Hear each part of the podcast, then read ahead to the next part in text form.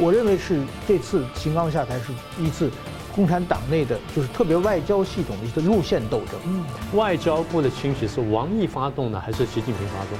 嗯，如果王毅发动的话，那就外交部内斗；如果是习近平发动的话，那就是外交系统出问题。我们看到习近平自己在左右互搏的这这么一种状况。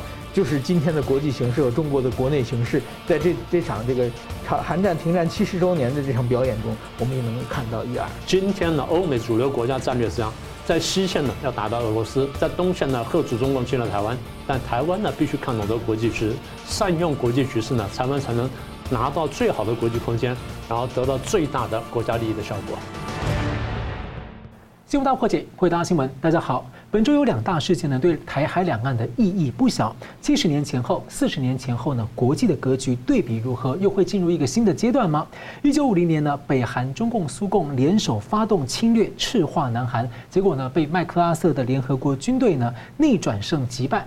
七月二十七号呢，韩战停战七十周年，中共、俄罗斯呢派遣了高层访团到北韩去，大家在好奇、在猜测，会不会又组成一个新轴心呢？那一九七一年的联合国大会二七五八号决议后呢，中华民国被迫退出联合国。美国众议院呢，在七月二十五号的历史性决议。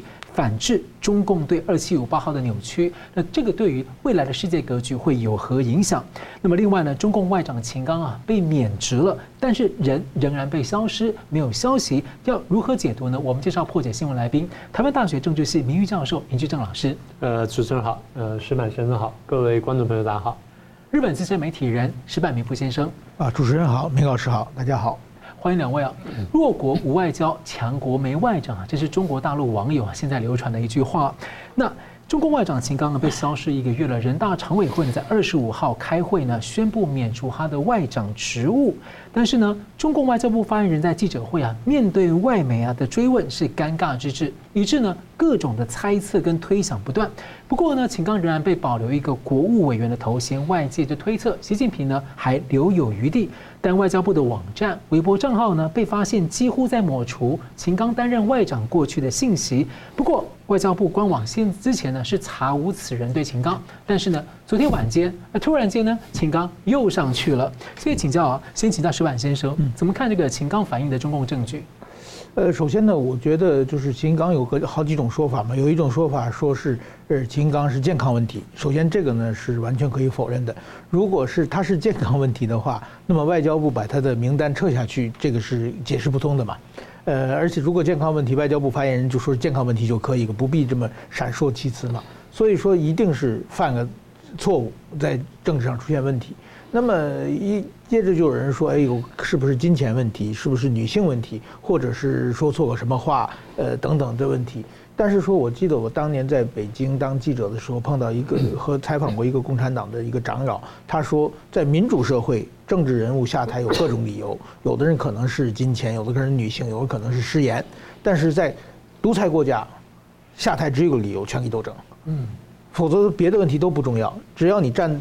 站队没有站错的话，那么你就永远是属于胜利的这一边。那么秦刚呢？其实很明显，他是我认为是这次秦刚的下台是一次共产党内的就是特别外交系统的一次路线斗争，嗯，呃，造成的结果。那么秦刚这一派呢，呃，等于说不否被否认了。那么首先呢，我觉得我先先想讲一下秦刚这个人。其实我个人是跟秦刚打过很多年交道的。我是二零零七年一月到的北京，然后一直到二零一六年十一月底离开北京，在北京将近做了十年的这个记者。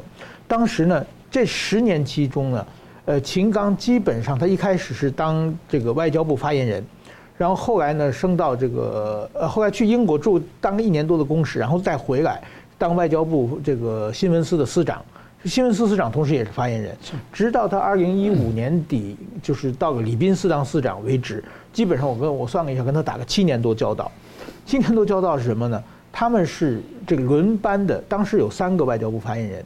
是，就是说每个人负责一个月，所以这个时候我想稍微澄清一下，有有的时候一些媒体因为不懂中国的外交的系统，就是说，哎，赵立坚已经两个月没出现了，他一定出问题了。那不是，基本上是三个人，有时候两个人轮啊，就是我负责一个月，我每天都出海，然后呢，剩下我休息两个月，然后再换一个人，是这种方式。所以说两个月不见面是很正常的。那么秦刚当当时他们是三个人轮换的，秦刚呢基本上就是说每一个呃每三个月就有一个月几乎天天见面，然后呢年底的时候呢，呃会有一个就是说新春联谊会，就是外交部发言外交部新闻司和北京的外媒在一起开一个晚会，这个呢也是每年的秦刚呢也是非常受欢迎的。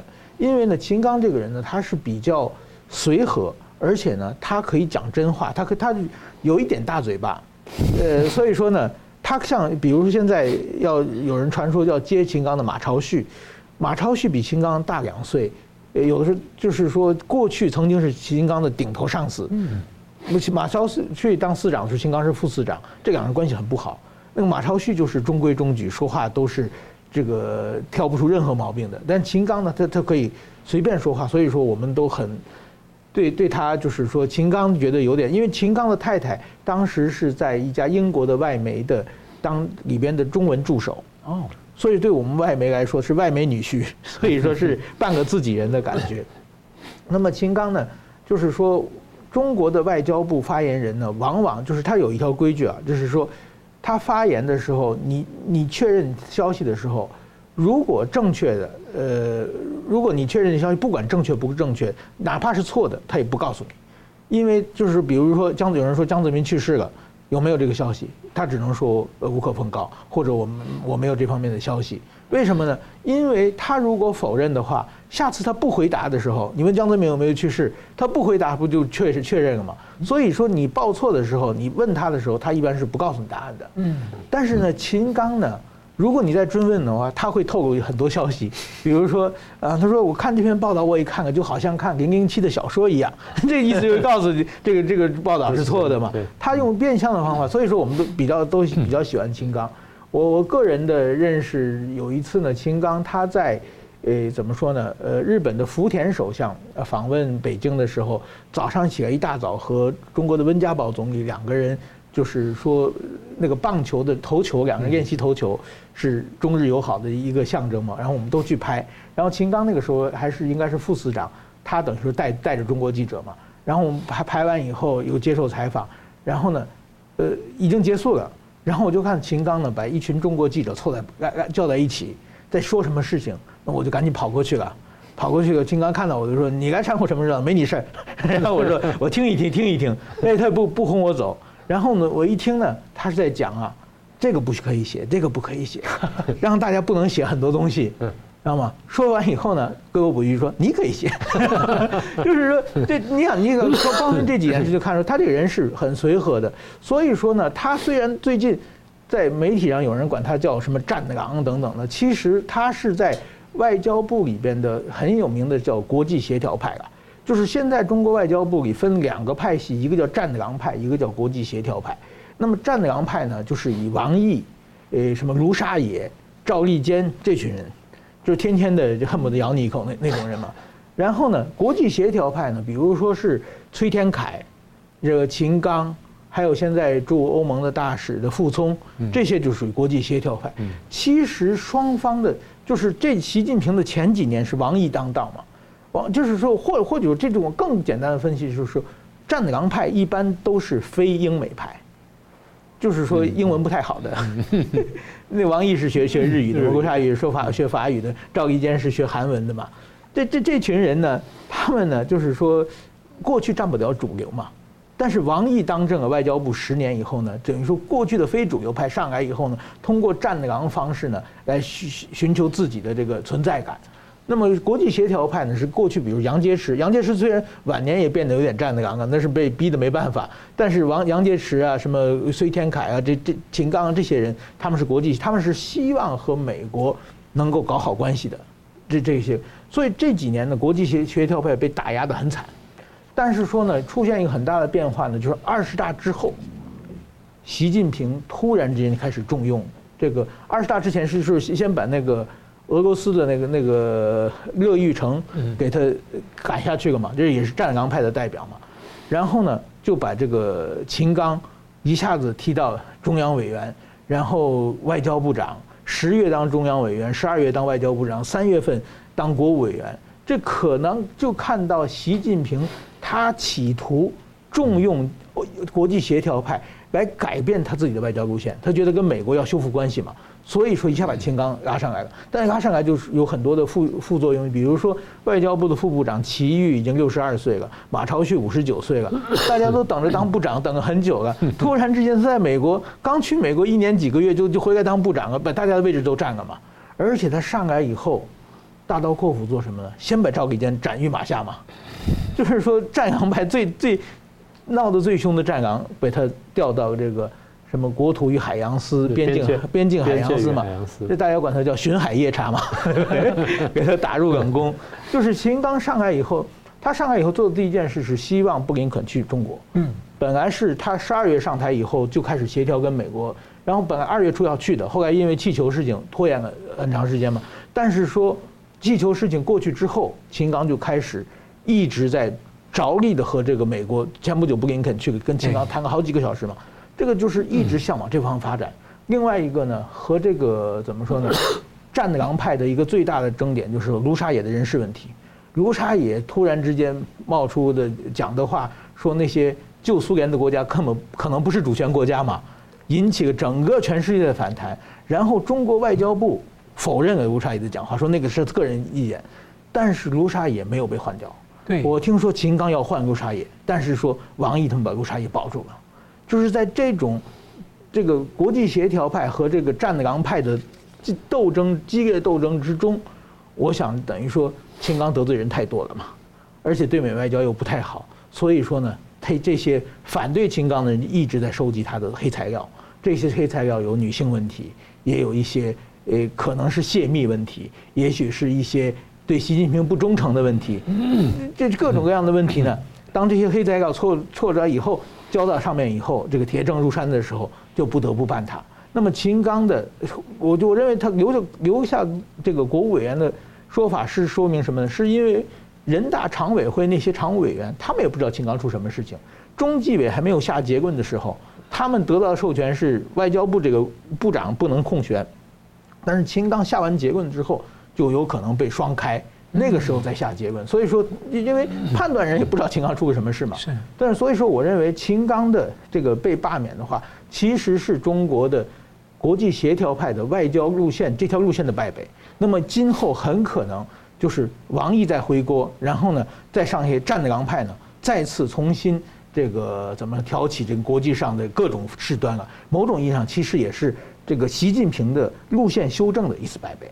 嗯，米老师怎么看？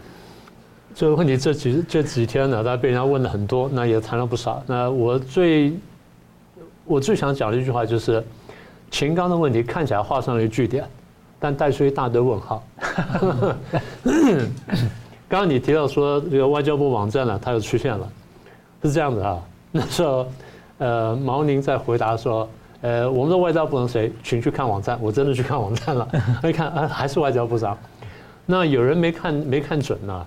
就把什么外交部主要官员那栏看了啊，秦刚不在上面，说啊，秦刚被罢免了，不是，那个本来都是副部长以下的嘛，部长另外一栏嘛，那那栏秦刚还在那里啊，可出事之后呢，秦刚呢真的空掉了。昨天晚上我好一时心血来潮上去看，那个外交部长那一栏就是讯息还在更新中啊，五个字讯息更新中，但是呢，你看到外交部长的活动，六月二十五号以前秦刚又回来了。啊，所以非常奇怪，这种事情，这个石板先生一定记得，发生在刘少奇身上过，发生在四人帮身上过，发生在林彪身上过，啊，所以这个东西也并不太奇怪。抹除痕迹，抹除然后又回来，反正就是，后来我就想起来了，这个那时候研究苏联，他他们说苏联最危险工作是什么？KGB 不是，呃。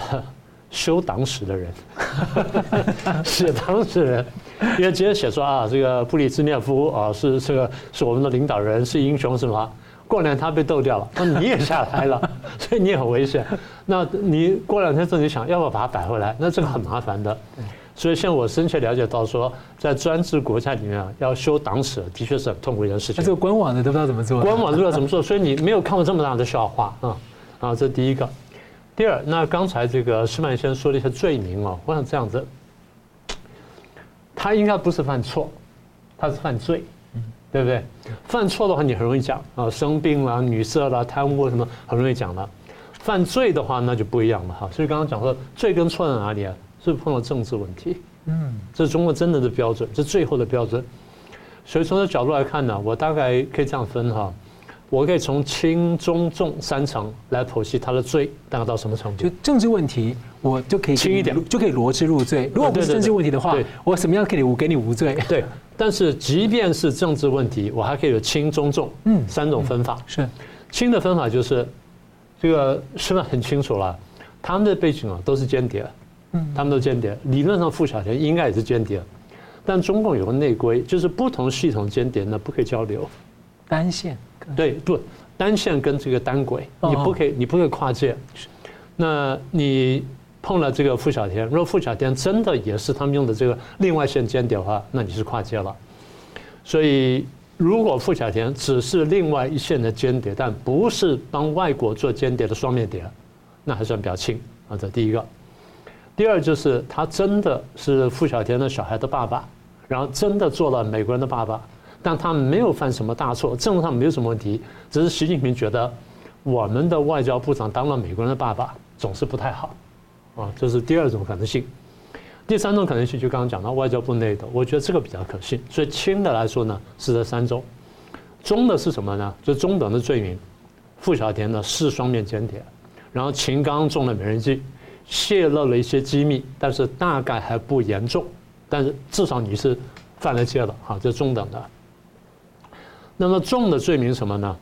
你真的出卖了国家情报，然后你这个变成了外国间谍，甚至你卷入了我们前面猜的什么火箭军案啦，或什么呃，那叫什么？那个叫做火箭军的部署。火箭不是火箭军，另外另外一支叫战略支援部队案呐。那这是两个算重的了。再一个更重什么？你卷入反袭案，譬如说你是江派残余人马，嗯啊，譬如说哦，所以我们现在都不知道。所以现在如果说光是猜这个轻中重的话呢，我会这样判断。那为什么这样猜呢？因为刚刚讲了，国务委员没有拔掉呀。对。那拔国务委员，你刚刚说这个，因为处理人也不知道怎么样。因为照理说，人家跟你说怎么处理他的时候，你得到是训令。人大常委会我们都知道是橡皮图章，他是不知道任何事情，他只知道说我要盖章我就盖章，盖哪里要盖第二个好我就盖第二个，管他第二个什么。你一定知道这事儿吗？你一定访问过人大或政协委那些委员。你的委员怎么选出来？我不知道啊，谁选的我不晓得。那选完之后你要不要去见选民呢？我不知道我选民是谁呀。所以人大常委会我判断就是他们根本也不知道，就是告诉你说你今天开这会干这事儿。至于说啊你能做什么呢？你只能做这么多了，这橡皮图章嘛。所以为什么不一次处理呢？不是人大常委会不能处理，没有告诉他怎么处理，因为上面人没有决定。那么上面人没有决定，我猜就是说目前看到的这个罪过呢，呃或错错误呢，就是。这个轻到中的部分，这还没看到重的部分。好，那这第一点。第二点，如果说不依次处理的话呢，那就不一定马上进行程，那有可能就是，说不定过一段时间调查完问题不严重，那调职复出，哦，这第二种可能性。第三个我们要观察什么呢？或者谜团是什么呢？外交部会不会大清洗？因为刚才石板先讲得很好啊，外交部这个秦刚上来就清洗过一段时间，那现在王毅上来会不会清洗？那清洗呢？我们要看一下，外交部的清洗是王毅发动的还是习近平发动？嗯，如果王毅发动的话，那就外交部内斗；如果是习近平发动的话，那就是外交系统出问题。啊，这第三个谜团，第四个谜团就刚刚石板先生讲了，赵立坚回来不回来？边界跟海洋司事务司的副司长啊，今天是个好日子，哈，你会不会回来？他若回来的话，那这个态势就明显了。啊，这第四个谜团。第五个谜团就是傅小天到哪去了，啊，第六个谜团我刚提到秦刚是不是江派人马卧底，啊，第七个谜团秦刚有没有勾结火箭军，有没有勾结战略支援部队，好，第八个问题比较大，反反对习近平的大有人在，会不会拿秦刚这件事情当这个突破口攻进去？所以我们要看后面。那有人说啊，习家军第一张骨牌倒下来了，呃，现在是不是我们还不一定，但是。我目前倾向这个判断，所以最后一点就是习近平威信是不是受损？是受损了，这点是毫无疑问的。因为无论如何，刚刚讲了，你一路这样上来都是你在提拔，那否则别人不可能升得那么快的嘛。怎么可能有说一年三个月就干了什么，然后三个月升了什么？这不太可能。然后，外交部长兼国务委员上到党和国家领导人的身份，这件不容易的事情，所以他的威信受损了，那是必然的。是看到如何修补。那环绕的秦刚这件事情，这个时间呢，我们看到中共政坛，你刚刚说反映中共政坛什么问题，还不能只看秦刚这件事情，火箭军全空了，对不对？从这个司令、副司令到前任的司令，什么都去都出问题了。战略支援部的巨干生出问题了。王少军前中央警卫局局长死了，这个这么长时间才发消息。冯阳鹤突然间又死掉了。然后那个火箭军的吴国华死了二十一天之后才公布。那现在更奇怪，就是我们不确定了，王晓鹏出来没有？一段时间没看到他了。对啊，所以 也就是你把这些拼起来，就是。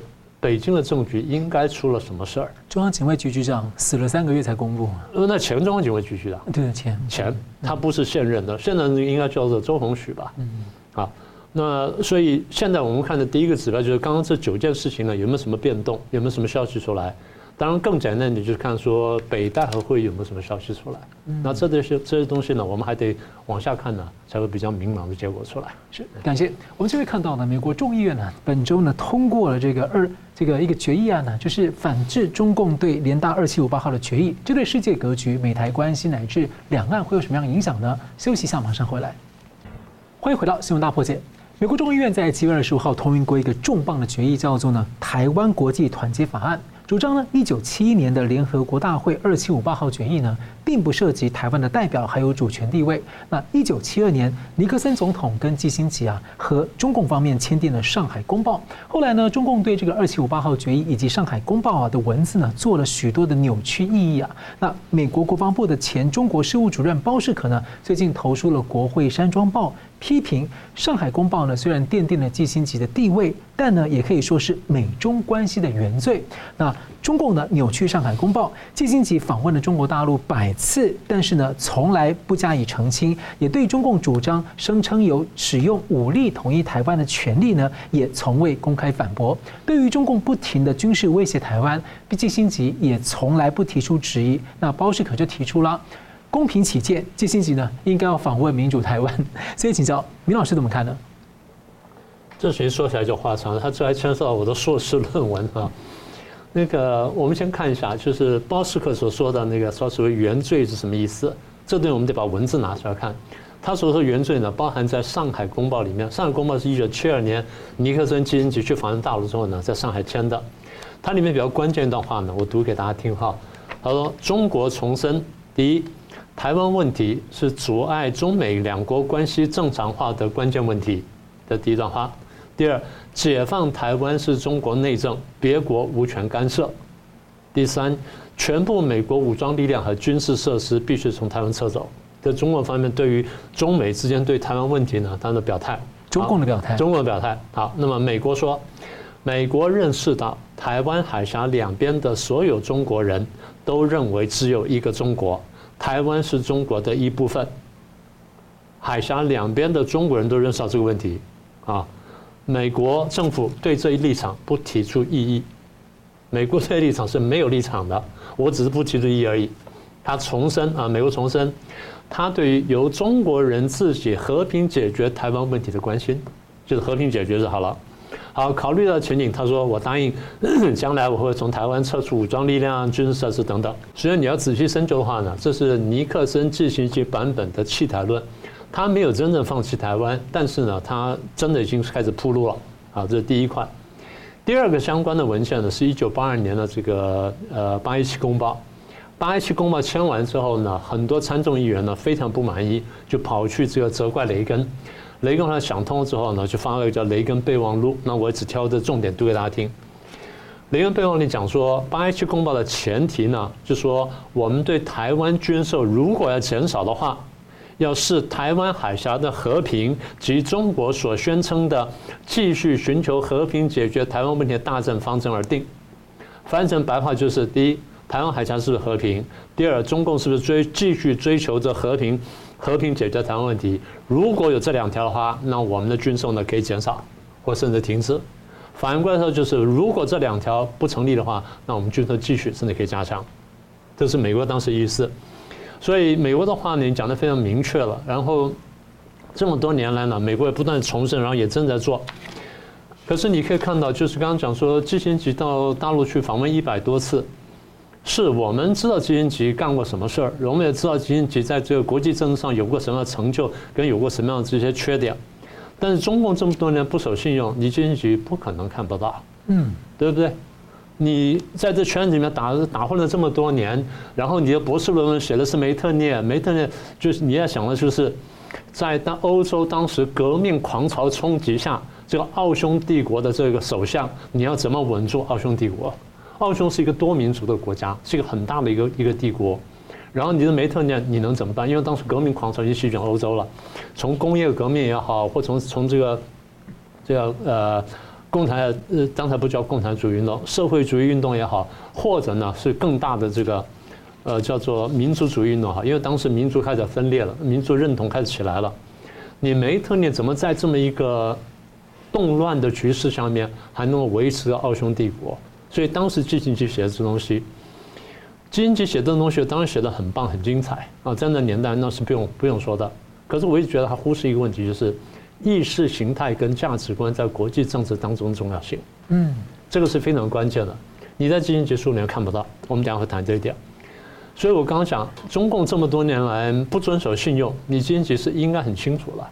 你底下有这么大一个这个基金会帮你做各种研究，你不可能不做任何研究，然后你就跑来这边拉做拉拉一笔生意，那边牵头做了什么事儿？不可能的。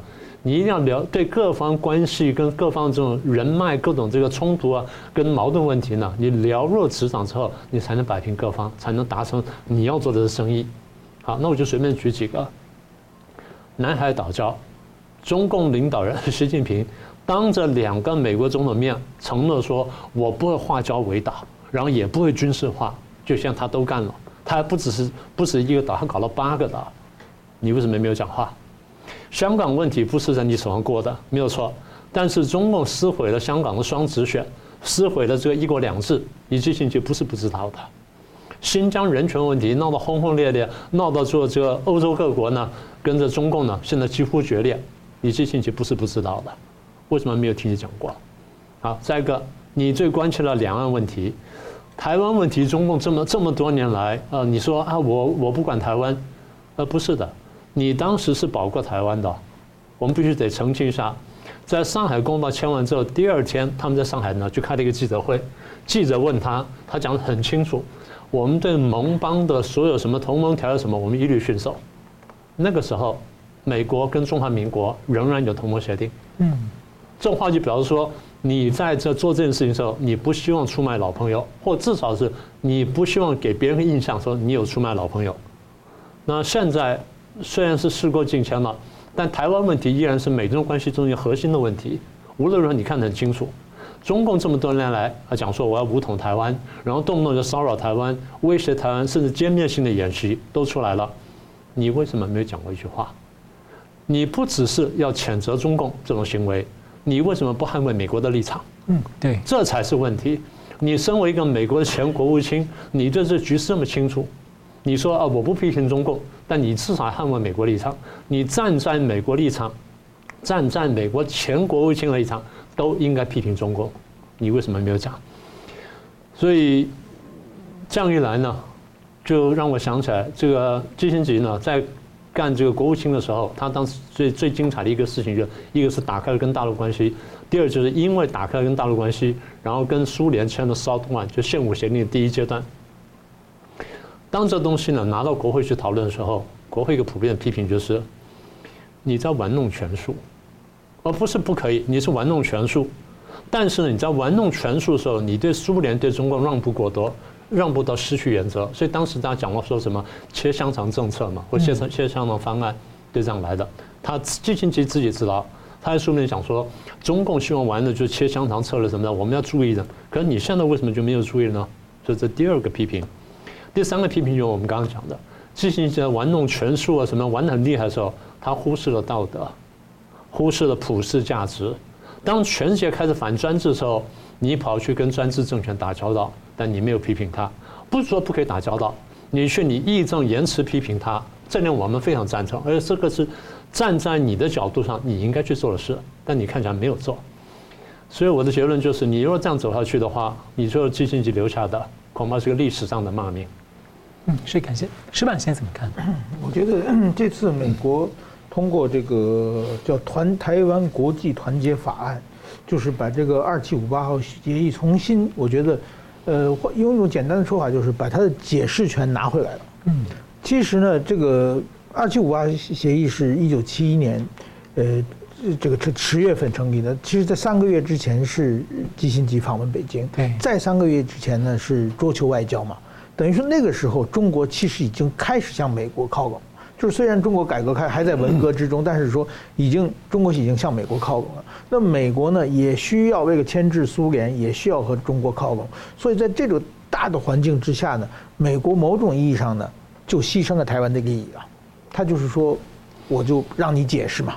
就是虽然我这个后来有什么一法三公报六项保证等等很多话，但是说解释权交给你，你可以随便解释，我假装不说话。那美国的他当时的要要的是什么呢？他要的是就是说，要台湾安全，你别改，你别侵略台湾。但是说呢，台你不给台湾国际空间，我也在旁边看着，我也不不给台湾帮忙。现在改变这个东西呢，也是一个不但要。这个保护台湾安全，同时也帮助台湾，给予台湾更大的国际空间。这是现在美国是就这么有，所以说美国这些不管是二七五八号协议协议案和过去那个呃一法三公报六项保证这些东西，现在美国都在积极在说，就是说这个确实是有，但是怎么是但是怎么回事，我来解释，嗯，就把解释拿过来了。那么这次呢，仅仅是众议院通过了，那么下面当然还有参议院，还有总统，那么。今后呢，如果通过之后呢，可能就是说，别的国家会纷纷放响，这个加拿大、英国、日本这些国家可能慢慢跟着美国走，这美国小弟一个个去去跟踪。但是这个还需要很长的时间，但至少就是说解释权重新拿回来这个动作已经开始了。那么美国为什么要拿回总事权？我就我认为有三个呃变化。第一个呢，就是当然说美中对立嘛，美中的大的方面对立是一个很大的呃，对对美国来说，现在要要对付中国嘛。凡是中国怎么难受，我就下哪一招嘛。这美国是历来的做法。第二呢，就是说中国的习近平政权你在对外扩张嘛，你在企图改变现状嘛。那如果说我现在再不当不帮台湾的话，那有可能就是给你发出一个错误的信息，让你觉得哎，好像我不管嘛。所以我现在积极的说我要挺台湾，把这个声音弄出来。那还有第三个呢？其实我觉得就是台湾方面，其实也发生很大的变化。就这几年的蔡英文政权，从二零一六年开始，这八年的蔡英文政权，向国际社会发出一个很清晰的信息，就是说台湾是拥抱自由民主的价值，我们和国际社会站在一起。那么我们跟对岸的话，我们是互不隶属的。这个信息是台湾历史上从来从所未有的一个发出一个清晰的信息了。在以前，你像蒋蒋介石讲汉贼不两立，那外国人到底谁是汉 谁是贼啊？怎么还跑出一个汉呢？对不对？所以说这个大家不知道你想想要什么东西嘛。台湾想要什么东西，你不清晰的时候，别人想帮你也没办法帮帮忙。那么就是说，蔡英文这六年已经非常清晰了。那么美国也决定，好，那你既然你想要什么，你已经说清楚了，那么我来帮你。这点我觉得就是台湾自身也是，因为过去包括到上一任的马英九政政权的话，你想要什么看不太清楚嘛，一会儿又讲自由民主，一会儿又讲两岸统一，诶等等的这个信息不清晰的状况之下，那么所以说国际社会没办法帮忙，所以说这三个一个是中美对立，一个是中国的这个对外扩张，这个野心的膨胀，一个是台湾的这个拥抱自由民主这个价值观外交的非常清晰的理念，使美国改变了它就是说。呃，对二七五八号协议以以及和美国这个一法三公报六项保证的解释，美国现在拿回来了。那今后我想，很可能像多米诺骨牌一样，别的国家开始纷纷效仿嘛。随着新的冷战和中国的对立的升级，那么我想这这个是仅仅是第一步，也许今后还会往前迈三步，往后退两步，一些挫波折。但是这个大的方向已经走下去了。这个这个方向，我想是某种意义上是不可逆的了。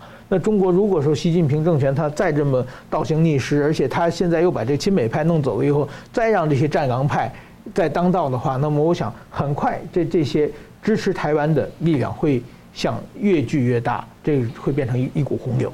嗯，是感谢，我觉得很有意思，因为美国国务院呢，这个就发言人之前就有说。各个国家可以依照他们自己的意思去解释他们的一中政策，因为他他们自己的嘛，也是中共一中原则，不是给中共说了算。就像捷克的那个议长来台湾就说，我们的一中我们自己说了。对对，那我觉得很有意思。像那个啊，川普政府时期的呃国安顾问是欧布莱恩，他当时他在任内哦，就公开说中共在霸凌中国人啊，霸凌中华民国台湾，霸凌香港。我说哇，一个国安顾问提中华民国，让我当时有点惊讶。后来他卸任之后呢，他在座谈会上他就说。中共就在玩弄那个，就是把二七五八号决议啊，就在搞假消息。因为他说，其实根本二七五八号决议很技术性，根本没有涉及所谓的联合国范围的这种全世界的一中政一中的这种定义。所以我觉得挺有意思。像这这里这几年开始，呃，很积极的去重新定义这个，就是不让中共。对，单方解释了。一中政策，我我认识的所有的最坚定的一中政策支持者是台湾那些台独分子，他们他们一个中国，我们一个台湾根本没有关系，他们就是一个中国，是我们没有绝对没有第二个中国，就是这些人是就是一中政是你可以可以怎么都解释嘛，绝对不是现在中共来解释的方式，也不是他那种一中原则那种 老三区那之类的。好了，我们休息一下，等会来看这个韩战停战七十周年啊，七十年前后的国际格局对比如何？最近呢，中俄朝的新动作会带来什么样的变化吗？休息。其他马上回来，欢迎回到新闻大破解。七月二十七号呢是韩战停战七十周年啊，中共跟俄罗斯呢派了高层官员呢访问北韩。那中共呢最近又在炒作所谓的抗美援朝，不过呢联合国官网啊刊登了真实的韩战源头。打脸了中共。那回想一九五零年的韩战爆发后呢，让退居台湾的中华民国转危为安啊。在停战之后呢，美国防堵苏共和中共。一九五四年和中华民国政府啊签订了共同防御条约。但是到一九七一年基辛吉呢秘密访问北京之后呢，接着中华民国被迫退出联合国。一九七九年走到了断交，局势整个变化。不过风水又轮流转了。近年来呢，国际上的抗共反共的声浪也日益高涨。美国转变了四十年的大战略，而中华民国跟台湾的地位呢，也逐渐在上升。希望请教明老师哦，看这几十年的市局前后的变化，有什么观察或感想？哦，这个问题问我们这年轻人还真真是问对了哈，因为我们差不多就是跟着这局势一步步走过来，我们也曾经犹豫过，我们也曾经彷徨过，我们也曾经担心过。那现一步步走下，我们觉得路是非常清楚的哈。先回到你的话的那个源头，一九四零年代呢，二次大战结束，二次大战结束之后呢，大家以为说啊，天下太平啊，纳粹被打掉没事了。美国突然发现，俄国呢啊或苏联呢在东欧呢大幅扩张，嗯，一下子呢就把八个这个八个国家呢就搞出了共产政权出来，然后其中半个是这个是东德的啊，搞了八个共产政权出来。所以，当这个八个共产政权先后出现的时候，美国跟这英国的领袖呢，才慢慢认识到一个问题。所以，丘吉尔才说铁幕已经降下。嗯，所以铁幕演说就这样来的。而美国当时呼应的叫什么呢？叫做围堵政策。也就是铁幕既然降下来了，然后共产主义那边形成一个世界了，那我们怎么对付共产主义呢？我们用围堵的方法。为什么围堵呢？因为他们相信共产主义违背人性。它向外扩张力非常大，像种病毒一样。我们把它围堵起来，让它不向外扩张，久了之后呢，它就会向内崩塌而亡。这是围堵政策最早的原因。但是不管怎么说，当这个铁幕降下之后呢，国际社会开始二分，一边是美国，一边是苏联。所以一方面你看见美苏两大大国强国对抗、强国争霸，但是两大国为了更好的对抗跟争霸，双方分别组建了多个双边跟多边的政治、经济、军事同盟。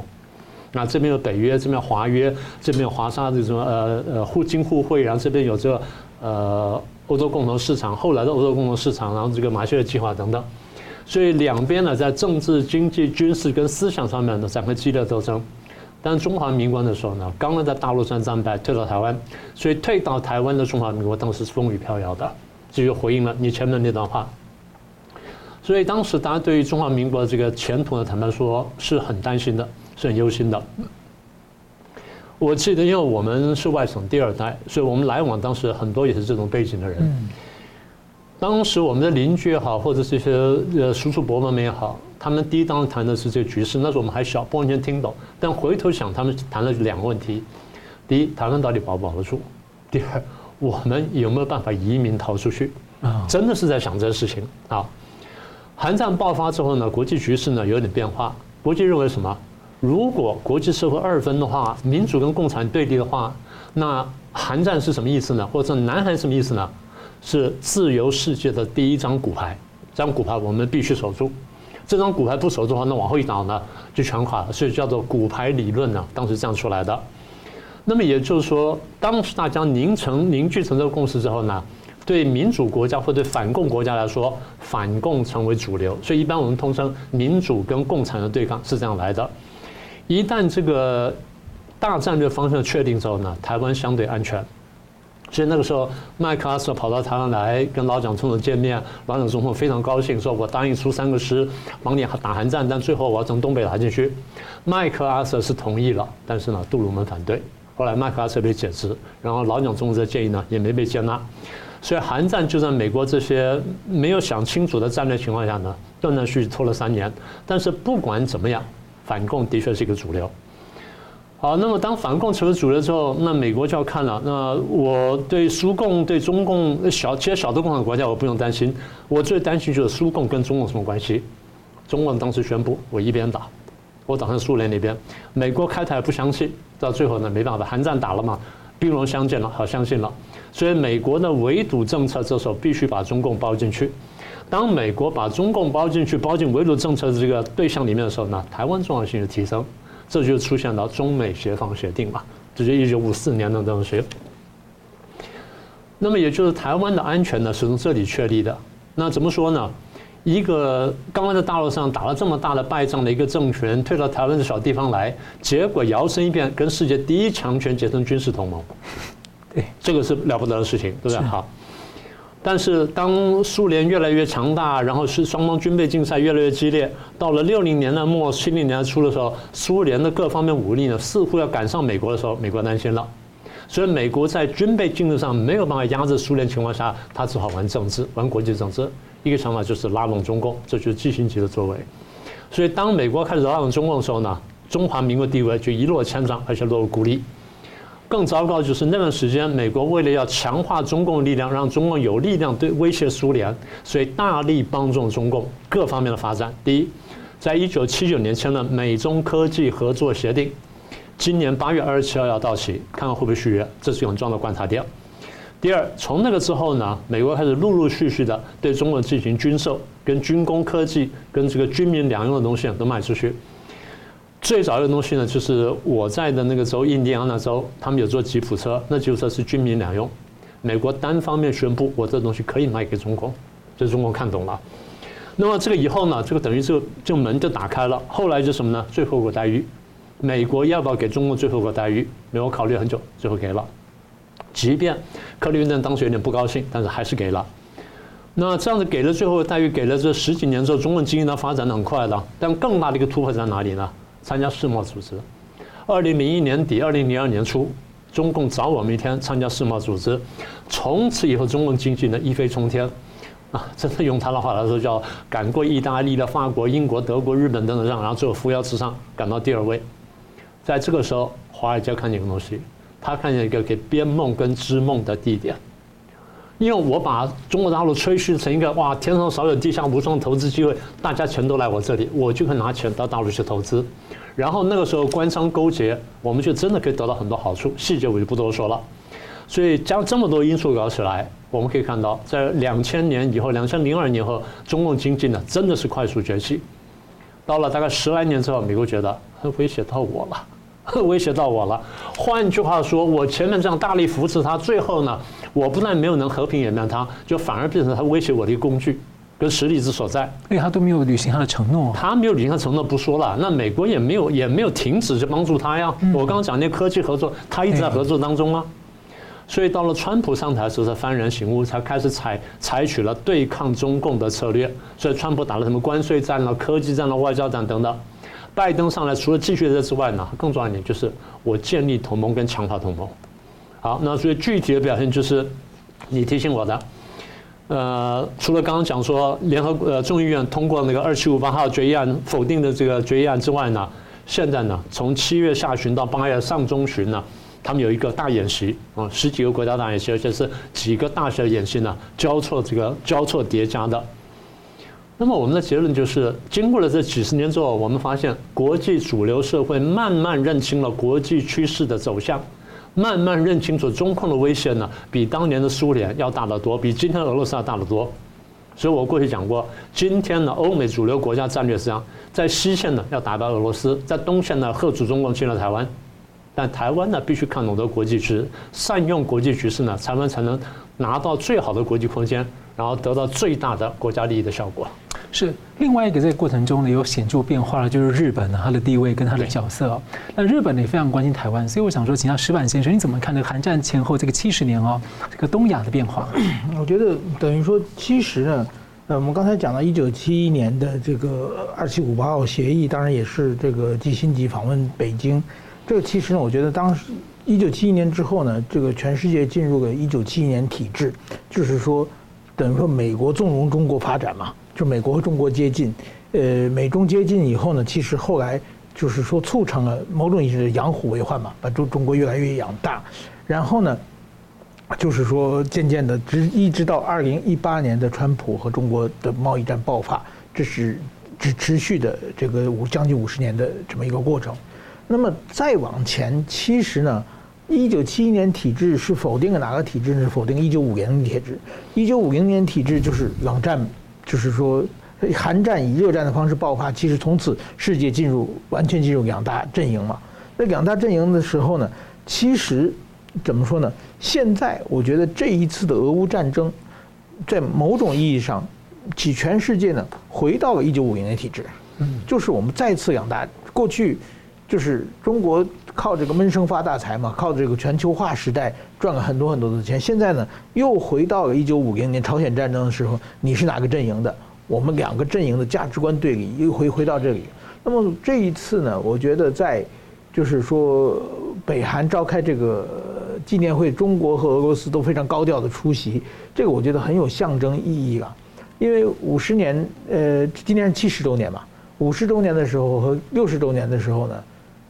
虽然有纪念仪式，但是说在国际政治上没有影响力的，就是一个走一个形式了。但是这一次呢，很明显就是说在抱团取暖嘛。这这几个国家各怀鬼胎嘛。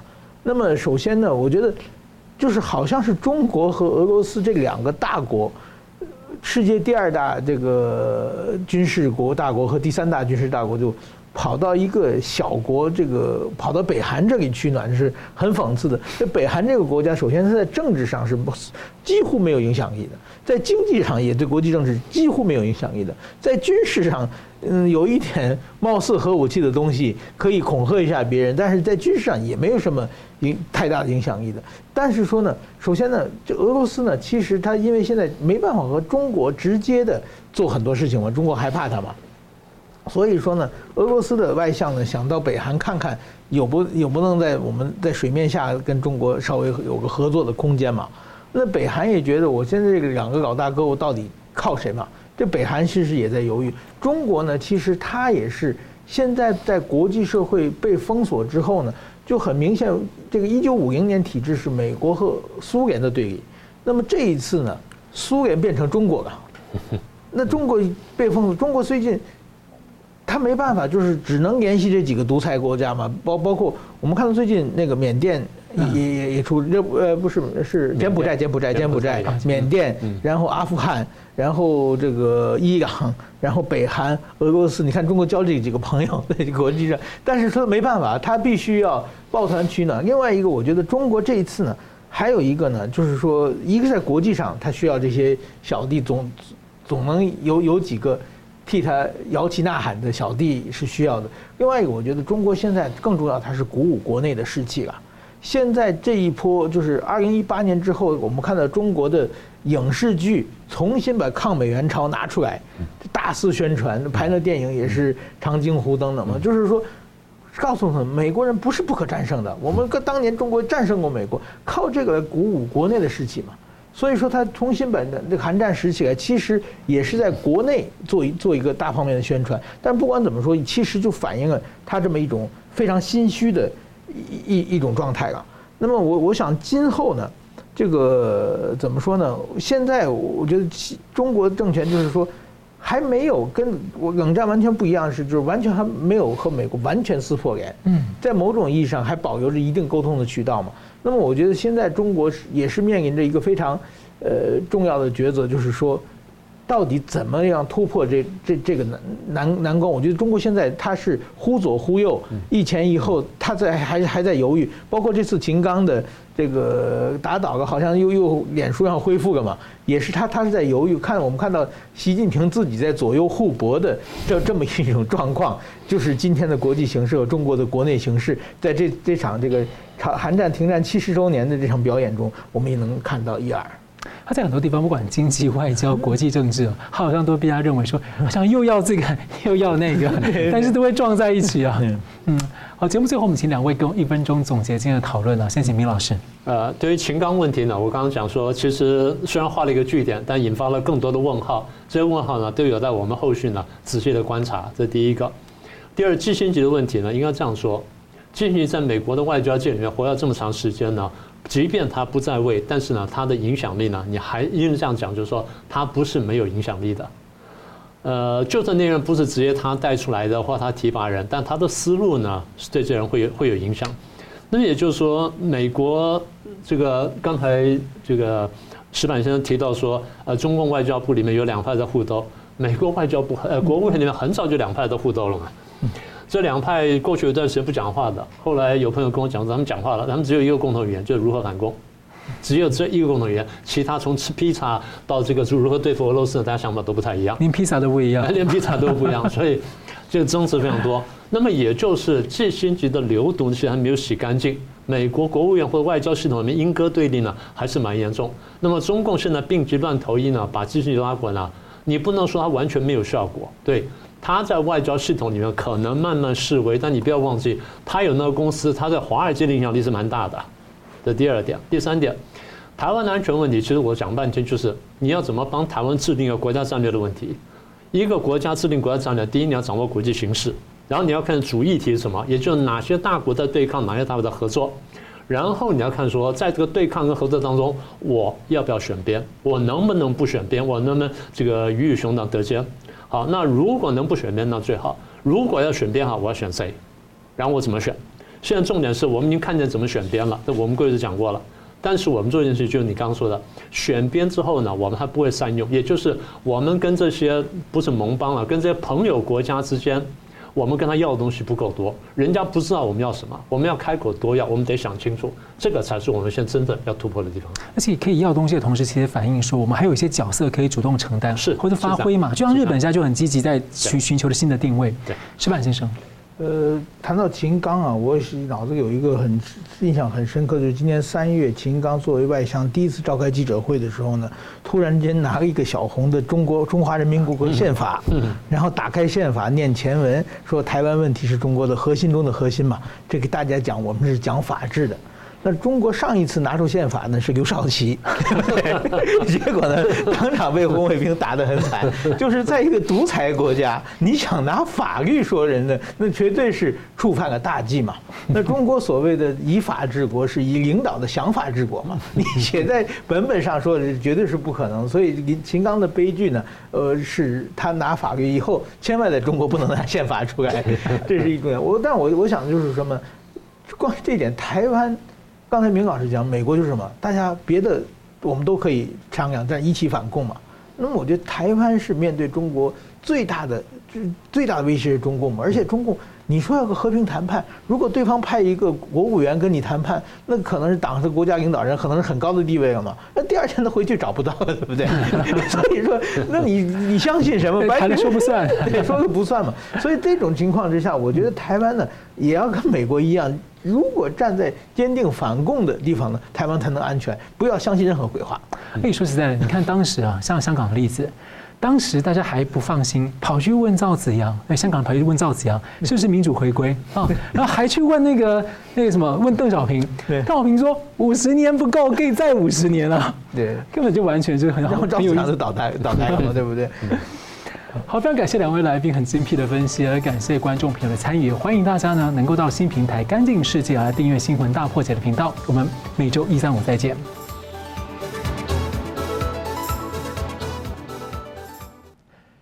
如果您喜欢我们的节目呢，请留言、按赞、订阅、分享，并开启小铃铛。那么，感谢各位呢长期对我们的支持。新闻大破解团队呢将持续为您制作更优质的节目。